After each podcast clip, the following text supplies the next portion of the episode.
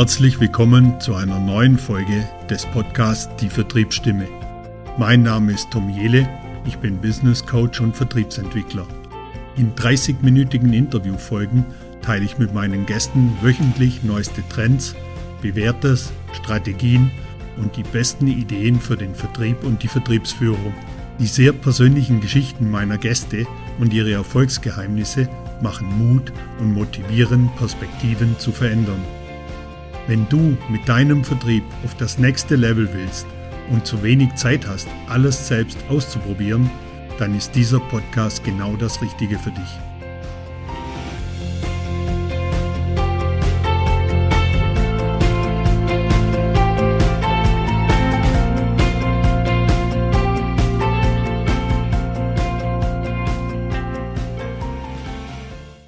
Mein heutiger Gast ist Kurt Michelini, dem Geschäftsführer der Brauerei Frastanz. Wie gesagt, ich bin heute in der Brauerei hier in Frastanz und vielleicht ein paar Worte vorab zur Brauerei. Das Unternehmen wurde 1902 als Brauereigenossenschaft gegründet. Aktuell beschäftigt das Unternehmen 60 Mitarbeiter und auch die bekannten Produkte wie Sklenne und Spio das sind zwei Produkte, die mir geläufig sind, weil ich sie erst neulich mal getrunken habe. Sicher gibt es noch ein paar mehr. Der Kurt wird uns sicher ein bisschen was drüber erzählen heute noch. Und ein ganz bekanntes Produkt, noch ein relativ neues Produkt, ist die Limonade Fouus, das gemeinsam mit Mohren entwickelt wurde und als regionale Alternative zu Weltkonzernen gesehen wird. Insgesamt gibt es bei uns in Vorarlberg vier Brauereien und die Brauerei Frastanz ist davon die drittgrößte Brauerei in Vorarlberg. Vielleicht ein interessantes Logo von der Brauerei Frastanz, das sind die drei Schwestern, das ist der Hausberg direkt hier von Frastanz. Ja, und der Kurt, wir hatten im Vorgespräch schon mal ein bisschen drüber gesprochen, äh, ist verheiratet, hat drei Kinder. Und was ganz spannend ist, ein, einer seiner Söhne oder sein Sohn ist einer der besten Freerider in Österreich in der U18-Kategorie und hat gerade aktuell in Kappel in der Weltmeisterschaft den Platz 5 belegt. Da gehen wir sicher auch nochmal ganz kurz drauf ein. Äh, er selber ist aktiver Sportler, begnadeter Bergsteiger und Kletterer, hat in seiner Ausbildung nach der Metzgerlehre verschiedene Auslandsstationen gemacht, hat dann eine Ausbildung zum Bio- und Lebensmitteltechniker gemacht und darauf noch ein Betriebswirtschaftsstudium mit dem Schwerpunkt Marketing draufgesetzt. Und seit 2008 ist er in der Geschäftsführung bei Frastanzer. Herzlich willkommen, Kurt. Ja, freut mich, dass ich da sein darf.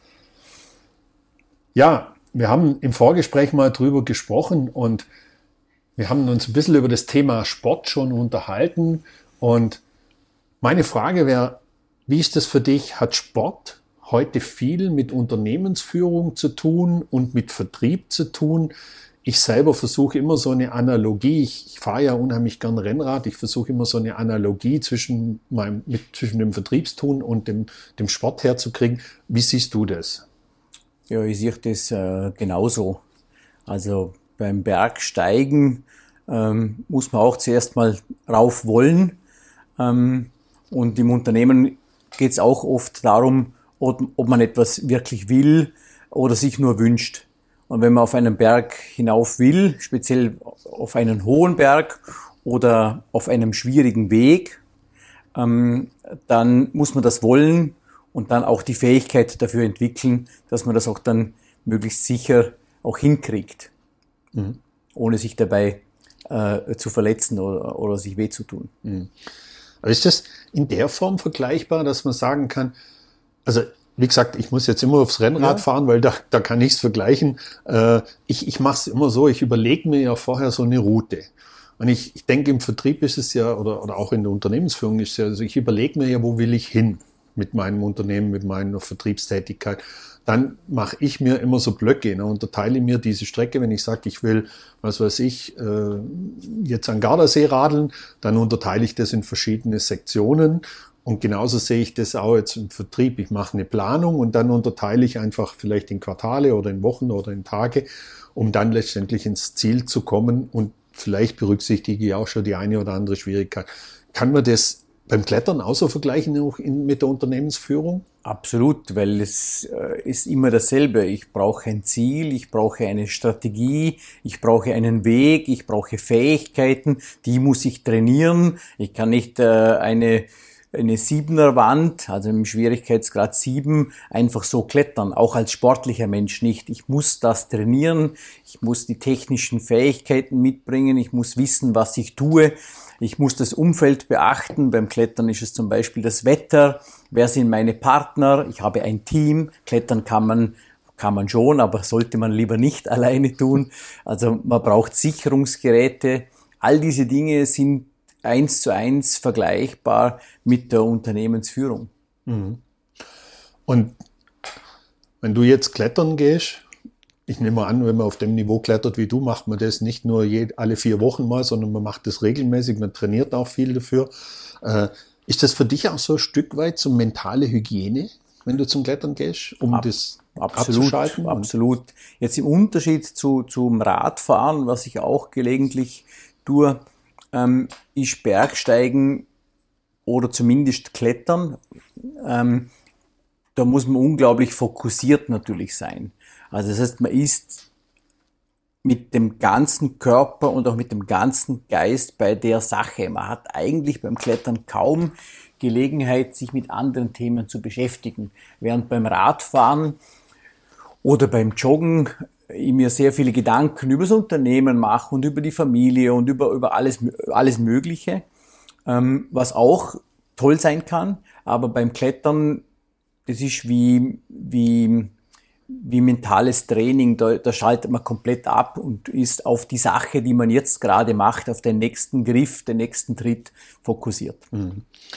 Also man, man, viele Menschen versuchen ja so eine mentale Hygiene oder so ein Abschalten durch Meditation zum Beispiel hinbekommen. Kann man das vergleichen, dass es so einen meditativen Aspekt hat, wenn man klettert? Weil wenn du sagst, man muss sich nur auf dieses Thema fokussieren, man kann irgendwie an, was mache ich im Unternehmen, welche mhm. neuen Ziele äh, will ich gerade anstreben. Kann man, kann man sagen, da bist du in so einer Art Tunnelblick und du bist einfach mal komplett weg? Absolut, absolut. Okay, spannend, spannend. Weil, wie gesagt, viele, viele versuchen das ja über Meditation hinzubekommen. Das ist ja mhm. ein Zustand, den man ganz schwer hinbekommt, dass der Kopf mal Ruhe gibt. Unser mhm. Kopf ist ja permanent irgendwie mit Gedanken beschäftigt und mhm. es geht ja immer hin und her. Ähm, du hast gerade gesagt, neue Ideen und Inspirationen kommen dann beim Joggen. Ich bin auch jemand, der viel läuft und mhm. viel Rad fährt und mir kommen immer neue Ideen und immer wenn ich wieder zu Hause bin, habe ich es meistens schon wieder vergessen, komischerweise. Mhm.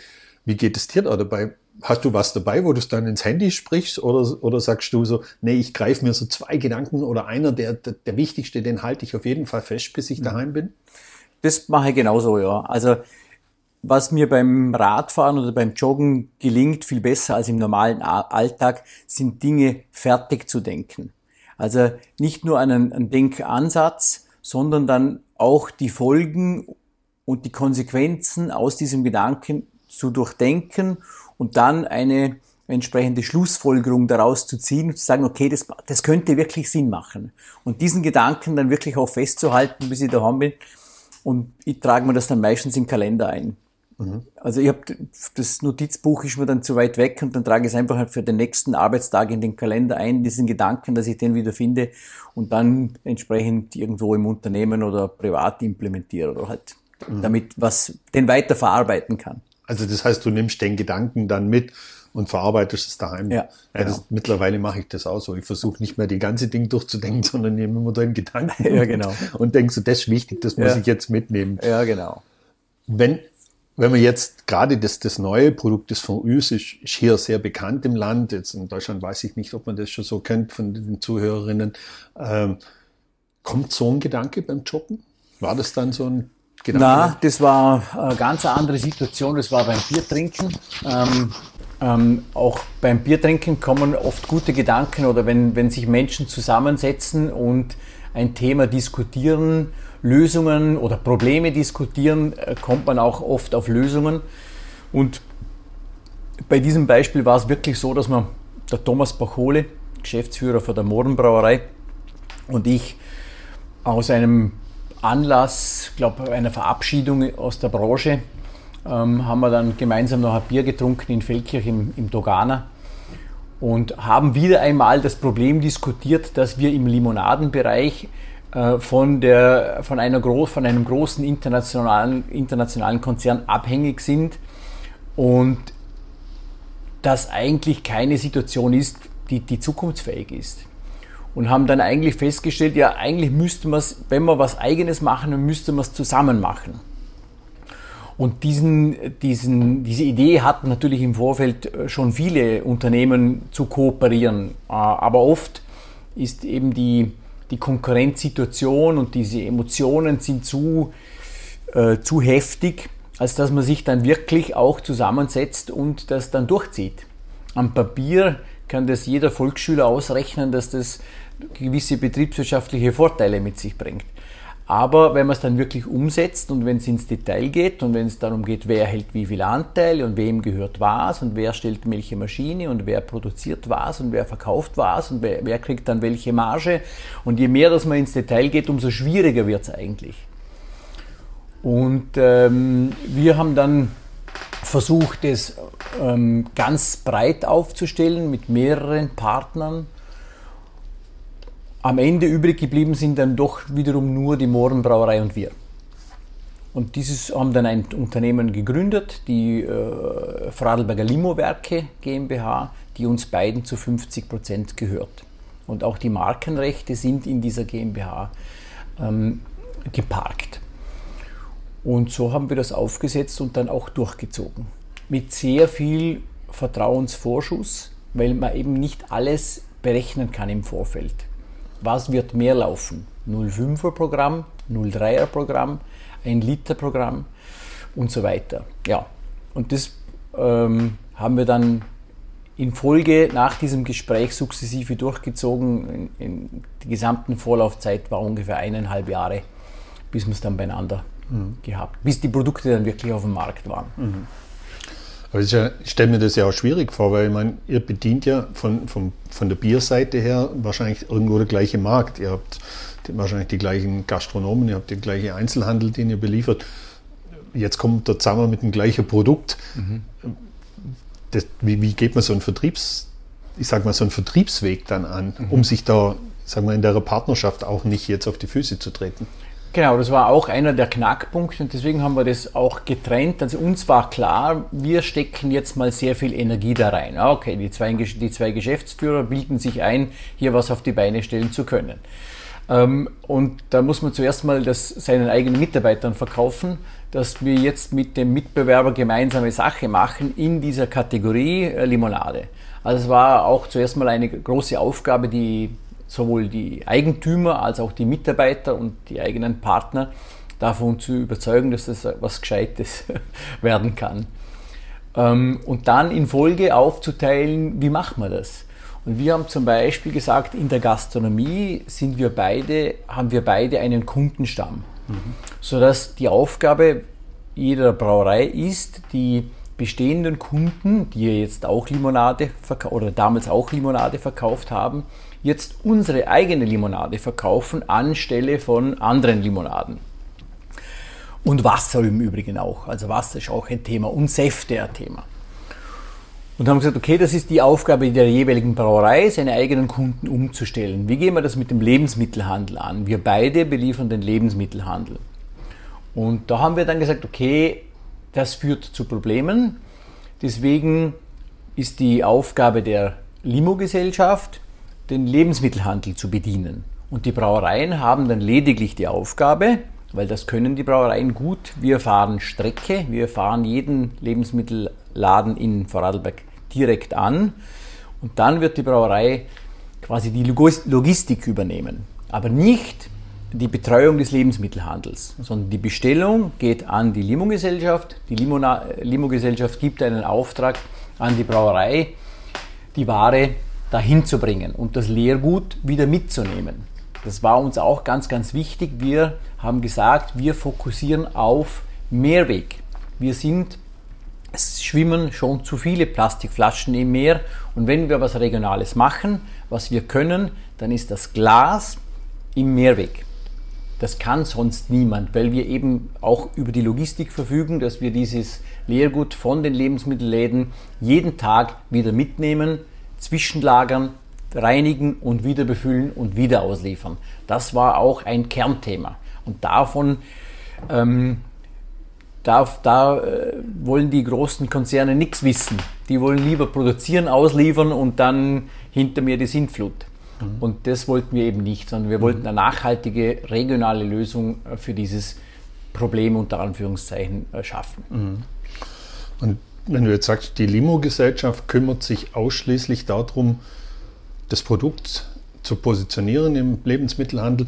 Das heißt, ihr habt auch da einen komplett neuen Vertriebsweg aufgebaut, oder? Mit der Limo-Gesellschaft. Ihr nutzt jetzt nicht die Vertriebswege oder nicht eure sagen wir, Verkäuferinnen äh, aus der Brauerei da dafür. Das ist genau richtig, weil wir gesagt haben, okay, eben jetzt stecken die Geschäftsführer am Anfang sehr viel Energie rein. Äh, uns war klar, irgendwann wird uns das Brauereithema wieder einholen und wir müssen uns um die Brauereien kümmern.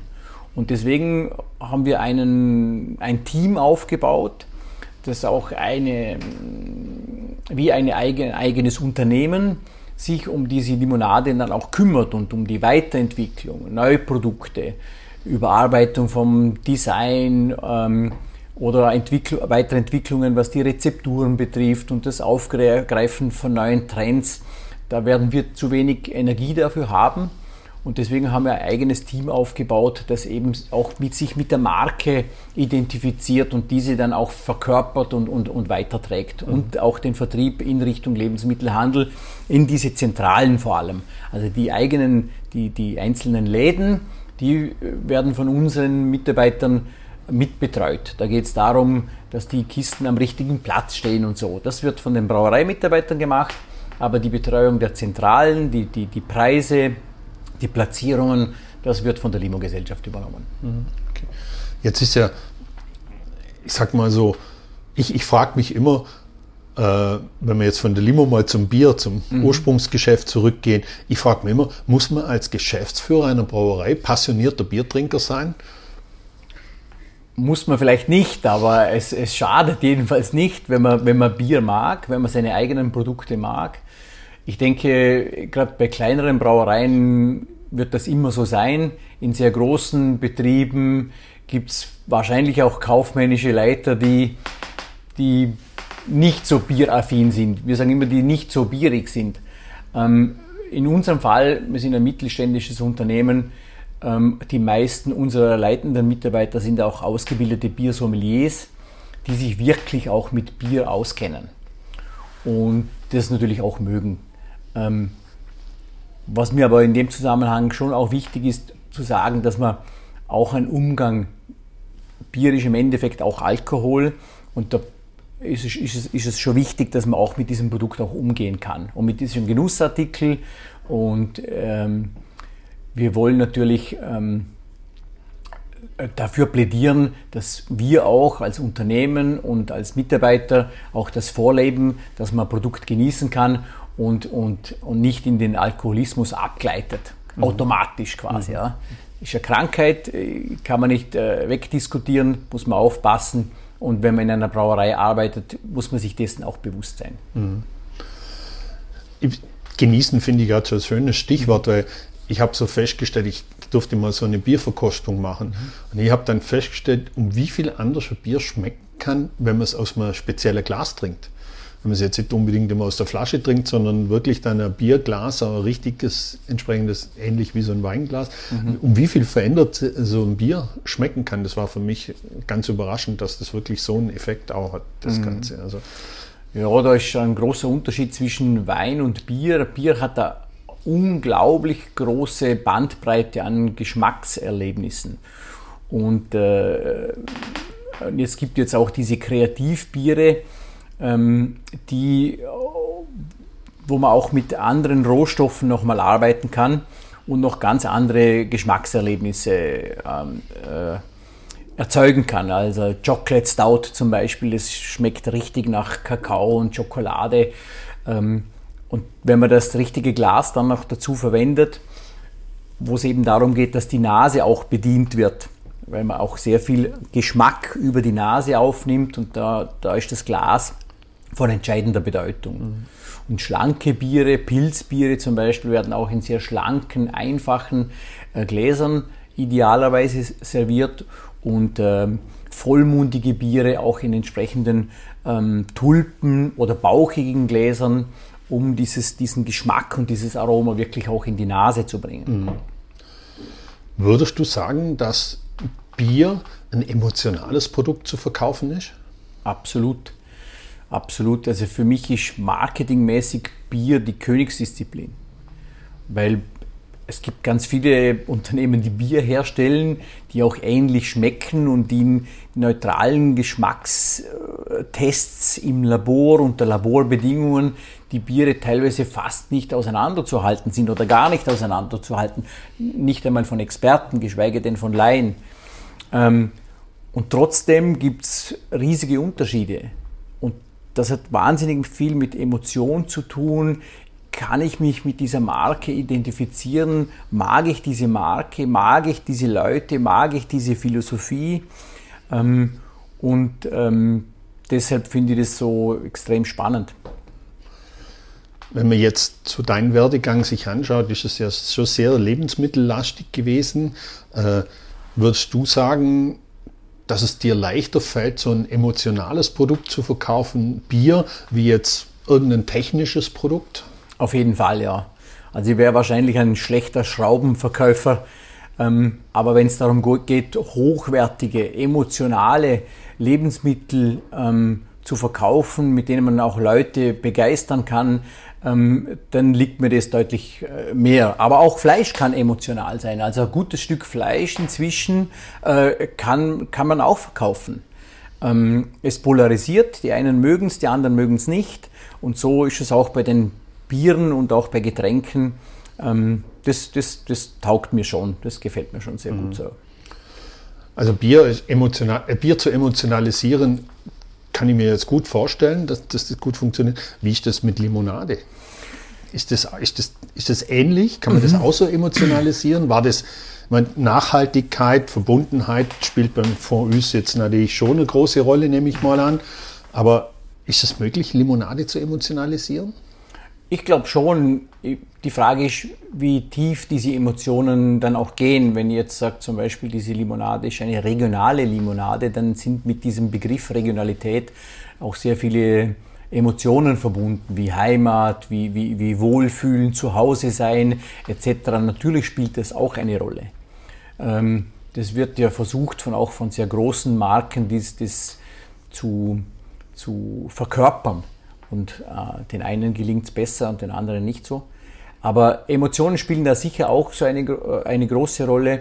Ob man da wirklich an die Emotionalität von Bier hinkommt, das wage ich jetzt mal zu bezweifeln. Aber, aber schon in diese Richtung auf jeden Fall, ja. Mhm. Das heißt aber, man wird es marketingmäßig und vertrieblich anders positionieren wie ein Bier, wahrscheinlich eine Limonade. Ja. Und auch von der, ich sag mal, von, der, von den Aktionen, die da folgen, die werden sicher anders aufgesetzt sein wie, wie, wie ein wie ein klassisches, wenn ich ein Bier verkaufe. Genau, es sind ja auch andere Zielgruppen, mhm. oder? Ähm, ein, ein, Biertrinker trinkt vielleicht auch gelegentlich mal eine Limonade und ein Limonadentrinker trinkt vielleicht auch gelegentlich mal ein Bier. Aber an sich sind es schon eigene Kategorien. Mhm. Wenn man jetzt so ganz neues Produkt hat, wie, wie die Limonade, wie fängt man an, die in den Markt zu bringen, jetzt aus vertrieblicher Sicht? Ich meine, ihr habt natürlich viel Bestandskunden, klar, über das Bestandskundengeschäft, aber man will ja auch neue Zielgruppen erschließen. Mhm. Wie, wie, habt ihr das, wie seid ihr dort rangegangen? Mhm. Also wir haben ähm, natürlich darauf aufgesetzt, was wir schon können. Also wir haben ja bestehende Vertriebsmannschaften, also ich sage jetzt mal beide Brauereien zusammen haben in Vorarlberg mindestens zehn Außendienstmitarbeiter äh, unterwegs, die alleine die Gastronomie bedienen. Und dann kommen nochmal vier, fünf dazu, die den Lebensmittelhandel äh, bearbeiten. Und darauf konnten wir natürlich aufbauen. Ähm, und jede, wenn, wenn man jetzt eine Limonadenproduktion aufbauen würde, äh, von Null auf, dann hätte man, müsste man eine Vertriebsmannschaft aufbauen, man müsste eine Logistik aufbauen. Das alles kostet Millionen und Jahre. Und da haben wir natürlich schon versucht, unser bestehendes Vertriebsnetz optimal einzusetzen. und auch die bestehenden Kundenkontakte. Ein kleines Beispiel. Wir haben in den ersten drei Monaten eine Umstellungsquote in der Gastronomie, also das heißt, wie viele Betriebe haben dann auch wirklich die Limonade umgestellt von ihrer damaligen Limonade auf die Limonade für Üs. Und wir hatten nach drei Monaten eine Umstellungsquote von 100 Prozent. Wow. Es gab keinen einzigen Kunden, der nicht umgestellt hat. Und das kann man nur schaffen, wenn man eine gute Vertriebsmannschaft hat, ein hohes Vertrauen bei den Kunden genießt und die gesagt haben, okay, tolles Produkt, ihr steht dahinter, wir sind dabei. Mhm. Und, und das wäre, wenn man da wirklich bei Null beginnt, äh, eine fast unlösbare Aufgabe. Mhm. Also da kann man ja sagen, das ist unheimlich erfolgreich losgegangen und auch nachhaltig weitergegangen. Wie würdest du grundsätzlich Erfolg definieren? Ah, klassisch würde man sagen, das, das Erreichen der selbst gesteckten Ziele. Aber ich sehe es schon ein bisschen breiter. Also ich, finde schon, dass auch gerade das Thema Mitarbeiter und deren Life-Work-Balance, wenn man so will, das muss alles stimmen. Also man muss schon fokussiert sein, Ziele definieren und auch äh, die erreichen. Mhm. Also das finde ich auch im, im, Zeitalter der Nachhaltigkeit schon wichtig, dass man die Leute mitnimmt, dass man die Menschen mitnimmt und dass man vor allem auch die Umwelt berücksichtigt. Also es kann ja nicht sein, dass ich dann unternehmerisch, betriebswirtschaftlich erfolgreich bin äh, und hinter mir nur noch verbrannte Erde zu finden ist. Also das kann dann, ist für mich nicht Erfolg. Also mhm. Nachhaltigkeit wirklich gelebt ähm, und deswegen auch diese Regionalität und Mehrweg macht nur Sinn, wenn ich das regional abwickle. Es macht keinen Sinn, aus Wien Mehrwegflaschen anzuliefern und dann die leeren Flaschen wieder zurück nach Wien zu schicken. Das ist natürlich ein Blödsinn. Ähm, und deswegen funktioniert Mehrweg nur, wenn ich das regional abwickle. Die weitesten Kunden von uns sind vielleicht 30 Kilometer entfernt wir fahren das Vollgut hin und müssen ja dann sowieso zurückfahren. Mhm. Und da können wir das Leergut, die leeren Flaschen auch wieder mitnehmen. Ansonsten würden wir ja quasi komplett leer zurückfahren. Mhm. Und dann werden die Flaschen bei uns wieder gereinigt, wieder gefüllt und wieder ausgeliefert.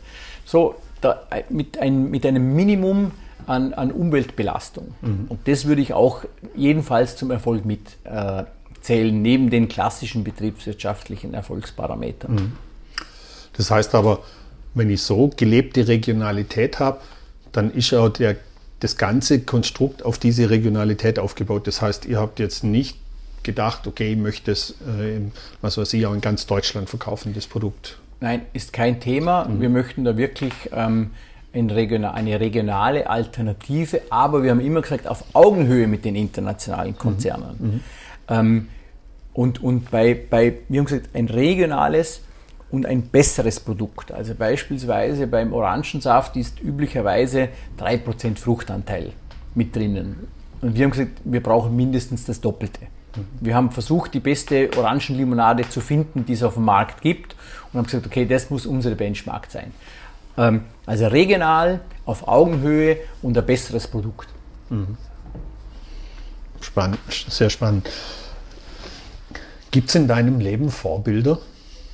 Oder welche Personen inspirieren dich ganz besonders? Richard Branson, der mal das Spannend. Buch geschrieben hat, äh, Business ist wie Rock'n'Roll. Mhm. Ähm, und der hat das, äh, ein guter Titel, aber es muss Spaß machen. Es muss ähm, Business als reine Betriebswirtschaft, äh, als reine Zahlenspielerei äh, ist ja extrem langweilig. Und, und, und, und Business und Geschäfte zu machen und zu verkaufen, das macht ja richtig Spaß. Und, und das soll auch Spaß machen. Und da, das hat mich sehr inspiriert, der Richard Branson, den mag ich ja. Okay, das ist quasi ein Buchtipp gleichzeitig, ja, genau, den genau. du hier geben kannst. genau. Spannend. Kennt ich, kannte ich jetzt noch nicht, muss ich mir aber gleich mal anschauen. Ja. Das, das interessant. Äh, ich finde es auch immer interessant, ich, ich habe gerade einen anderen Podcast gehört, wo ich hier zu euch hergefahren bin und äh, da der, der Podcaster hat dann gesagt, es ist eigentlich das Interessante, man lebt ja im, im Hier und Jetzt. eigentlich ist der Tag, und das finde ich so schön, weil du das gerade gesagt hast, man muss Spaß haben an der Geschichte, in dem, was man tut, weil wir können ja nur das, was jetzt ist, beeinflussen. Wir können natürlich die Zukunft beeinflussen, aber wir wissen ja gar nicht, was die Zukunft bringt. Das finde ich so ein ganz interessanter mhm. Gedanke. Und ich habe mir das so überlegt, so im Vorfeld von unserem Interview, finde es jetzt, das so, das ist das, was wir jetzt heute machen, ein tolles Interview miteinander mhm. und neue Inspirationen da reinzubringen. Und fand, fand es so ein, so ein interessanter Gedanke mit diesem, den Tag so zu nehmen und, und da den, das Bestmögliche draus zu machen. Das fand ich so ganz interessant. Mhm. Und für mich hängt das auch immer stark mit diesem Thema Spaß und Spaß an dem, was man tut, zusammen. Mhm. Ja, wir sind jetzt schon fast bei 30 Minuten, beziehungsweise wir sind schon drüber über die 30 Minuten und auch dir möchte ich natürlich meine Abschlussfrage stellen, die ich allen meinen Gästen stelle. Was war dein schönster Tag in deinem bisherigen Berufsleben? Wie gesagt, auch ich bei dir weiche ich es natürlich auf. Die Frage ist, die Chance gebe ich immer allen Gästen, dass ich sage so, es muss nicht unbedingt auf den Tag begrenzt sein, vielleicht gibt es irgendwie eine Woche oder irgendein tolles neues Produkt vielleicht, wo du sagst so, wow, das war so ein Meilenstein, mhm. wo bei mir so hängen geblieben ist. Ähm, ein unglaublich ähm, starker Moment, wenn man so will, war beim, was mir jetzt spontan einfällt, war das letzte Bockbierfest, das wir abgehalten haben bei uns am, am Brauereigelände, noch vor ähm, uns Corona eingeholt hat. Ähm, und da haben wir am Samstagabend in einem ausverkauften Haus ähm, in der Nacht um 12 eine Überraschungsband eingeflogen. Ähm, niemand wusste, dass diese Band ähm, auftreten wird. Und das Marketing Marketing-Team und ich, wir haben uns dann in den hintersten Bereich des Zeltes auf ein Podium zurückgezogen und haben dieses Szenario von quasi außen beobachtet, was jetzt passiert. Es waren über 5000 Leute im Zelt und das war dermaßen imposant, äh, diese Emotionen, die da entstanden sind. Das, das hat uns wirklich die Haare am ganzen Körper aufgestellt. Das war unfassbar berührend äh, welche Emotionen da entstehen und ich bin überzeugt, dass ein Teil dieser Emotionen auf die Marke Frastanzer und auch auf die Marke Foüs übertragen wird in diesem Moment. Mhm. Und das ist uns gelungen, mit einem unerwarteten Kundennutzen die Massen zu begeistern. Und das war ein unglaublich erhebendes Gefühl.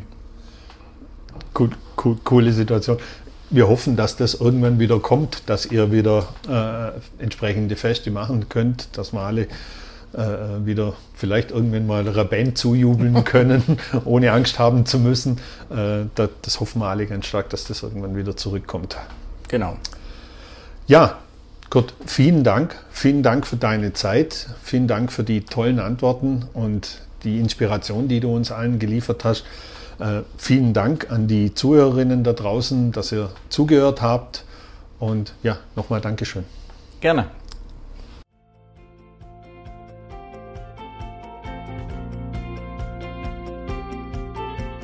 Schön, dass du den Podcast bis zum Ende gehört hast. Wenn dir diese Folge gefallen hat, kannst du den Podcast gerne abonnieren. Wenn du selber gerne einmal Gast in meinem Podcast sein möchtest, dann schreib mir doch einfach eine Nachricht.